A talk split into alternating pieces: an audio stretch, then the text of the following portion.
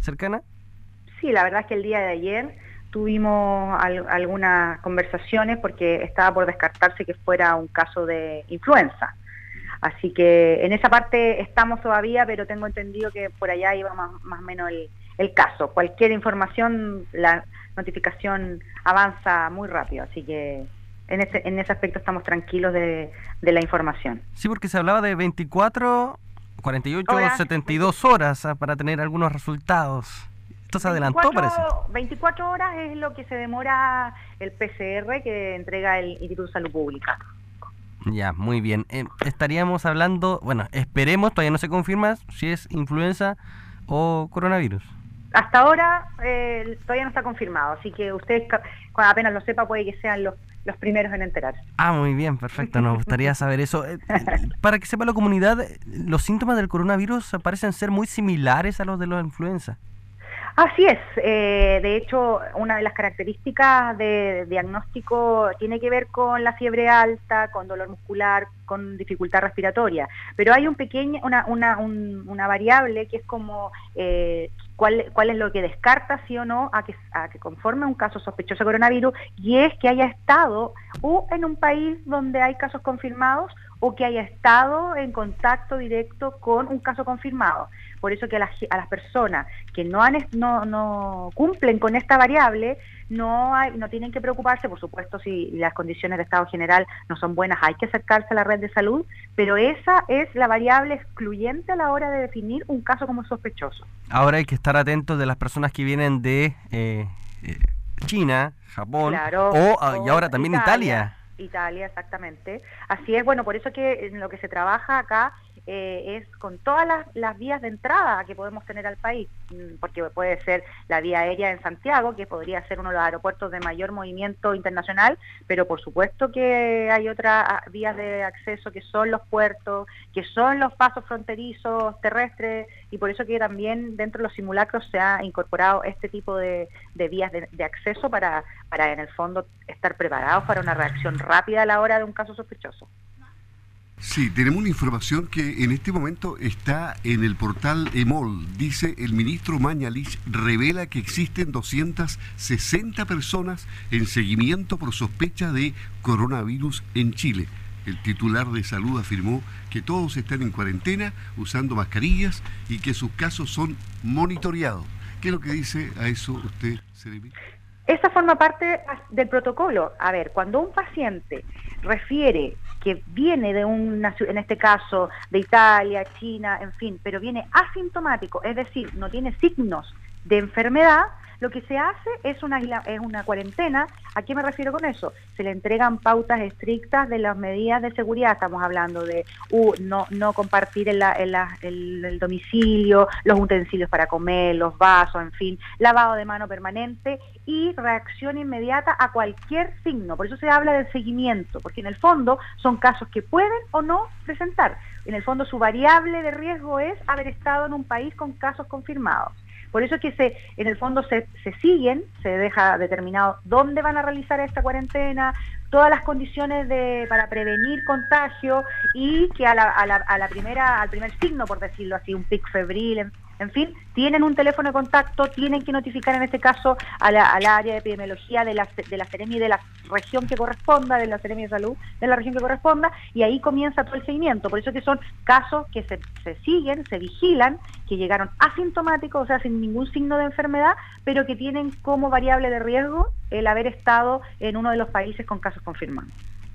Perfecto, Seremi. Otra cosa que hablaba su eh, colega titular eh, de la Seremi de Salud en la región de los ríos, eh, explicaba que un caso es controlable, pero cuando se dan muchos, por ejemplo más de 15, más de 20, ya se hace la situación más compleja.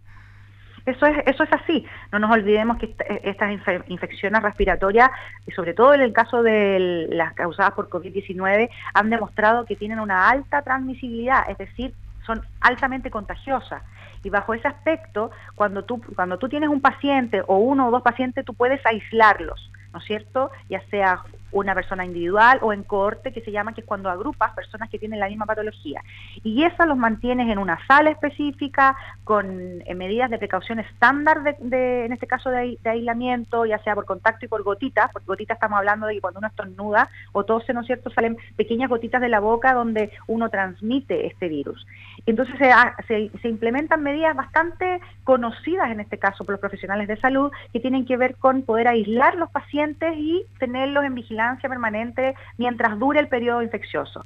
Y obviamente si eso se empieza a, aumentar y empieza a escalar el contagio, es mucho más difícil poder tener aislado 20 personas, 30 personas, porque estamos hablando de la infraestructura, es más complejo para aislar tanta persona, porque sabemos que cada una de esas personas pudo haber tenido contagio, contacto con su familia, con la pareja, con hijos, en fin, y eso genera un aumento exponencial a la hora de los posibles contactos y ahí se empieza a hacer más difícil el control. Por eso que aquí las medidas que en Chile se han implementado son el diagnóstico lo más temprano posible.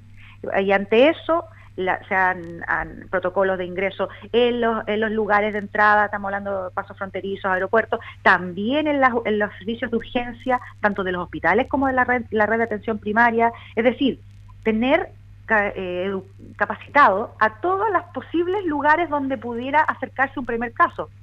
Por eso que también la capacitación no solo se hace a los establecimientos públicos, también a los establecimientos privados que tienen eh, áreas de urgencia. Se está haciendo el trabajo, la red está haciendo el trabajo con la clínica alemana, porque en el fondo cualquier puerta de entrada de atención de un paciente sin, con síntomas es tiene que tenemos que activar la pesquisa temprana. Mientras más temprano se diagnostica un caso y se confirma, más rápida es la posibilidad de aislarlo y con eso frenar en el fondo la expansión del contagio. Seremi, de estos 200, más de 250 casos que se están monitoreando por sospecha de coronavirus a nivel país, ¿existen en la región de los lagos? Hasta ahora no, nosotros no tenemos casos sospechosos ni en espera de confirmación. Perfecto. Bueno, se activaron los protocolos. Sabemos lo que hicieron ustedes el viernes. Bueno, y de hecho, una de las de la características más importantes que tuvo este simulacro tiene que ver con que nosotros, como Serenia Salud, contamos con un funcionario las 24 horas del día, los 7 días de la semana, que está asentado en el paso fronterizo lo cual también nos permite tener una respuesta rápida. No nos olvidemos que la, reacción a cualquier caso que, pudiera ingresar por el paso fronterizo tiene que tener una activación de ambulancias, de rescate, en fin, es una, es una actividad muy coordinada, por eso que necesitábamos estar bastante bien eh, por decirlo así, capacitados, tanto la activación desde epidemiología de Serenia Salud, la respuesta de red asistencial, en este caso del CEFAM de Entregado, que es, la primera respuesta, el que todos los profesionales asociados, estamos hablando desde el conductor de la ambulancia, los profesionales, TENS, que acompañan, todos supieran cuáles son los elementos de protección personal y las medidas de precaución estándar que hay que aplicar en estos casos, cómo utilizamos la sala de aislamiento que se implementó en el Paso Cardenal Zamoré, no nos olvidemos que tenemos un área que ya se que quedó exclusiva para uso en caso de un, de un paciente o un viajero sospechoso que tiene, que tiene su baño exclusivo y que en el fondo nos permite aislarlo del resto de los pasajeros y también cuáles serían las medidas de cierre del paso fronterizo en el caso de presentarse un pasajero que pudiera ser sospechoso, en fin, son, son una serie de acciones y actividades que a veces son de la vida diaria, pero que cambian rotundamente. En el caso de presentarse un, un, paciente o un pasajero eh, que pudiera ser un riesgo sanitario. Y bajo ese punto de vista, eh, si bien hay cosas que se pueden mejorar, pero sí funcionó bastante bien. Y aquí el tema también del camino, no nos olvidemos que aquí hay un, hay un corte de camino que también nos sirvió para poder hacer el trabajo con carabineros y establecer cuáles serían los criterios de, de traslado, en fin, Seremi, eh, eso le iba a preguntar por el tema de qué hay que mejorar, porque usted le puso un 5-5, si no me equivoco, al simulacro. Soy, soy exigente yo. y Daniel Núñez del Servicio de Salud le puso un 6-2, fue más optimista. Eh, ¿Qué hay que mejorar? ¿Qué falló en ese simulacro?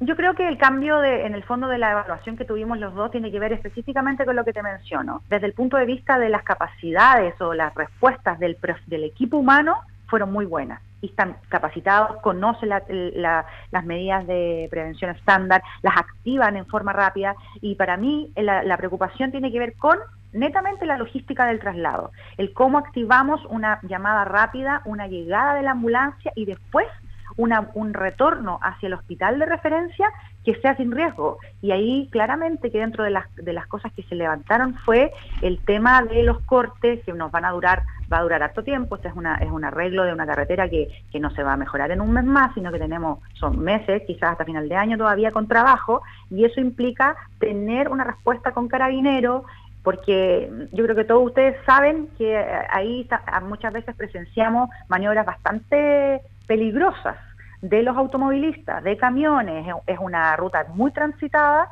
y, tiene varios tramos que están con ripio completo, por lo tanto se genera mucha pasada, adelantamiento, a veces en zonas de riesgo, y eso genera, por supuesto, un riesgo extra, que es el que nosotros debemos buscar con Carabinero la forma de controlarlo y que nos va a servir no solo para un traslado en caso de un paciente coronavirus, sino que para cualquier paciente de riesgo que pudiera tener que ser trasladado de entre lagos.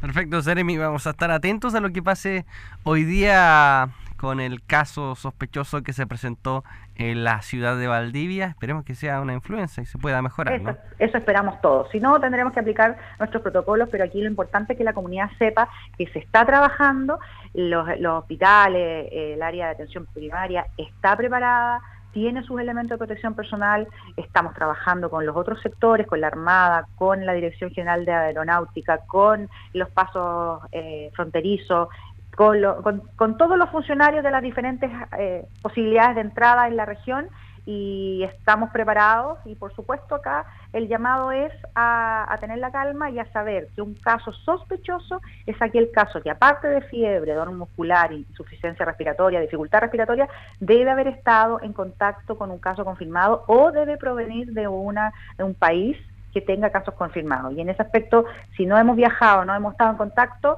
eh, tener esa sintomatología pudiera significar otro tipo de infección respiratoria que pueda necesitar, por supuesto, atención y hay que acercarse a la red, pero no generando el miedo de pensar que pudiéramos estar contagiados de COVID-19. Muy bien. Scarlett Mull, Seremi de Salud de la región de los lagos, muchas gracias por hablar con Radio Sago. Gracias a ustedes. Saludos, nos vemos. Nos vemos. Primera hora, una mañana más intensa y entretenida en Sago.